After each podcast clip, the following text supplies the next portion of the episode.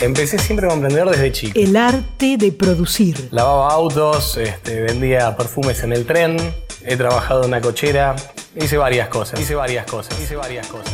Emprendimientos, cooperativas y pymes regionales en Radio Nacional. Empezamos en el 91 con esponjas de viruta de acero, luego continuamos con tarugos de plástico, que es el sector que ahora estamos, y, y luego tornillos para, para fijación.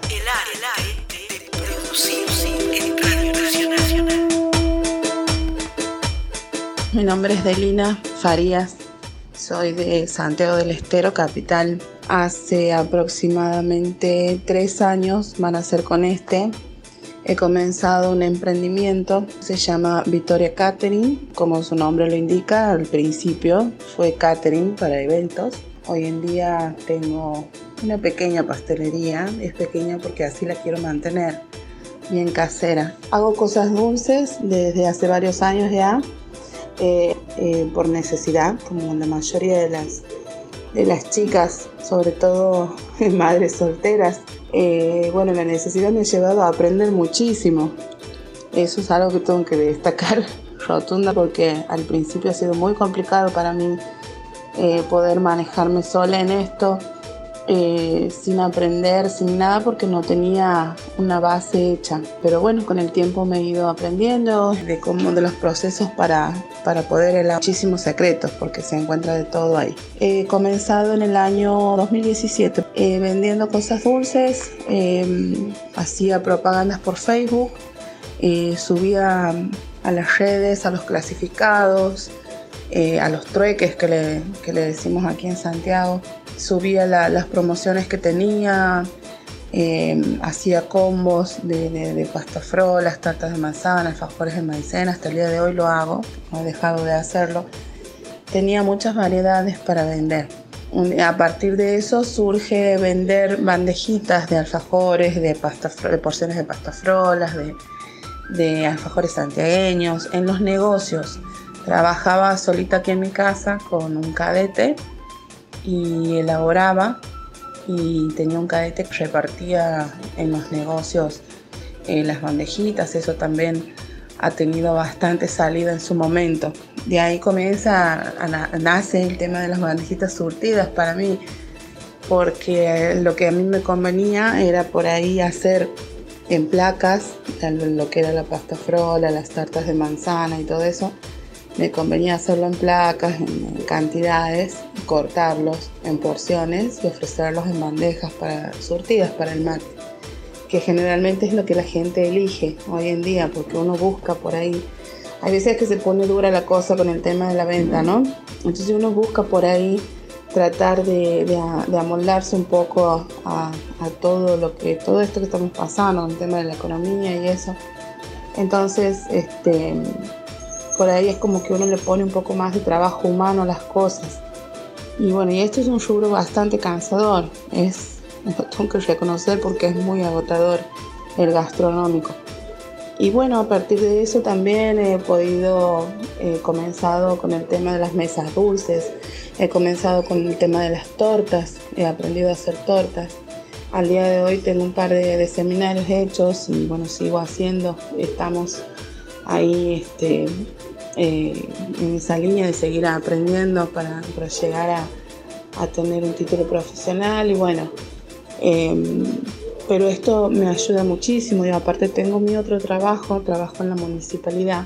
También, bueno, hacía las mesas dulces hasta que me he comenzado a animar con las tortas en el 2018. Me he comenzado a animar con las tortas, hoy en día mis tortas son hermosas. Eh, bueno, eso es lo que me dicen los clientes. Generalmente la, uno se lleva más de lo que dice la gente, los clientes suelen decir que, que las reposteras siempre estamos buscando las aprobaciones de los demás en todo esto. Y es verdad, es verdad, porque he tenido muchísimos tropiezos también en, en, en todo, en todo el camino que venía transitando con el tema de las tortas. Por ahí no llegaba bien, por ahí en el camino se me desarmaban.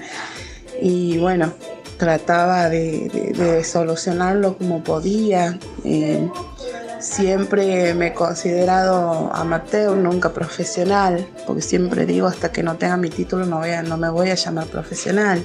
Eh, tengo muchísima gente que me elige, me sigue eligiendo, gente que desde el principio me pedía tortas este, y al día de hoy me siguen eligiendo, no solo por, por la calidad, sino que también por, por, por la prolijidad y por todo lo que les puedo llegar a ofrecer.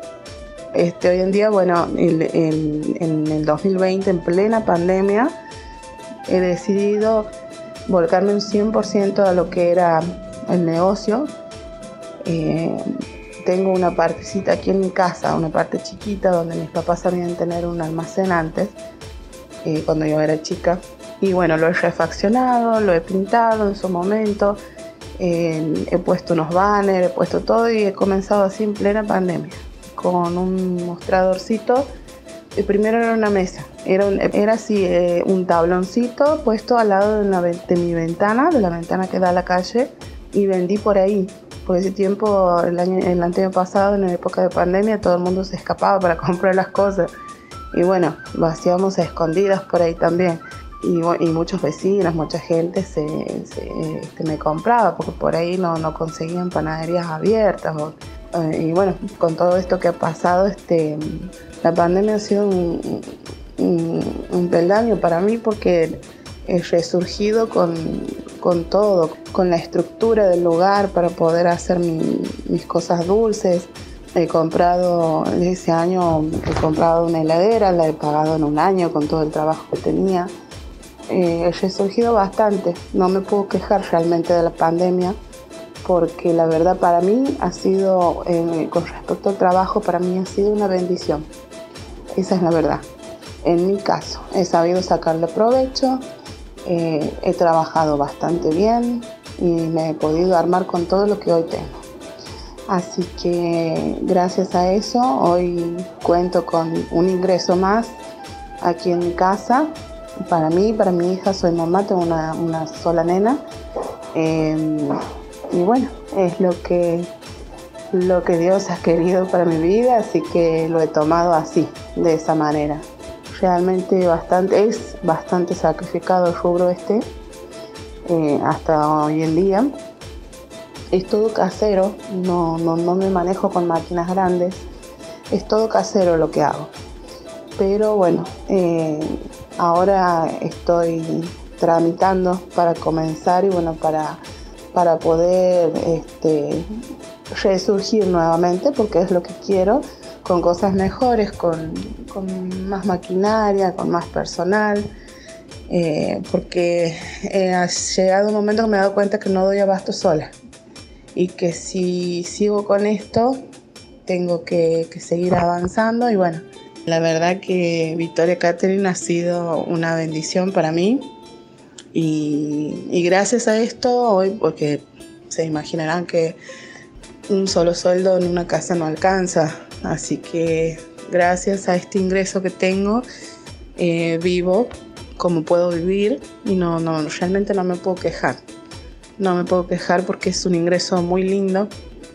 Eh, como les decía, es, agotador. El trabajo este es agotador, el de la repostera, el de la pastelera.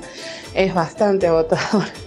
Pero mi idea a largo plazo es poder enseñar, poder enseñar, poder, eh, eh, poder este, tener personas. Tengo por ahí un par de chicas que, que me piden consejos, que me piden que hacemos vía por WhatsApp hacemos este, videollamadas eh, porque me piden, me piden las recetas por ahí. No, no soy mezquina de recetas, se las doy a, a cualquier persona que me pida o a cualquier chica que yo vea que quiere emprender o que quiere aprender algo para, para saciar su necesidad. Lo, lo hago, lo hago, yo no tengo ningún problema en ese sentido. Eh, eso es lo que me, me, me, satisface un poco más también, el saber que puedo ayudar eh, a otras personas con este tema. Eh, hay muchas chicas así como yo en su principio, en, en, el principio han necesitado salir con algo, han necesitado hacer algo más. Espero que les haya agradado escuchar la historia de Victoria Cáceres. El arte de producir emprendimientos, cooperativas y pymes regionales en Radio Nacional.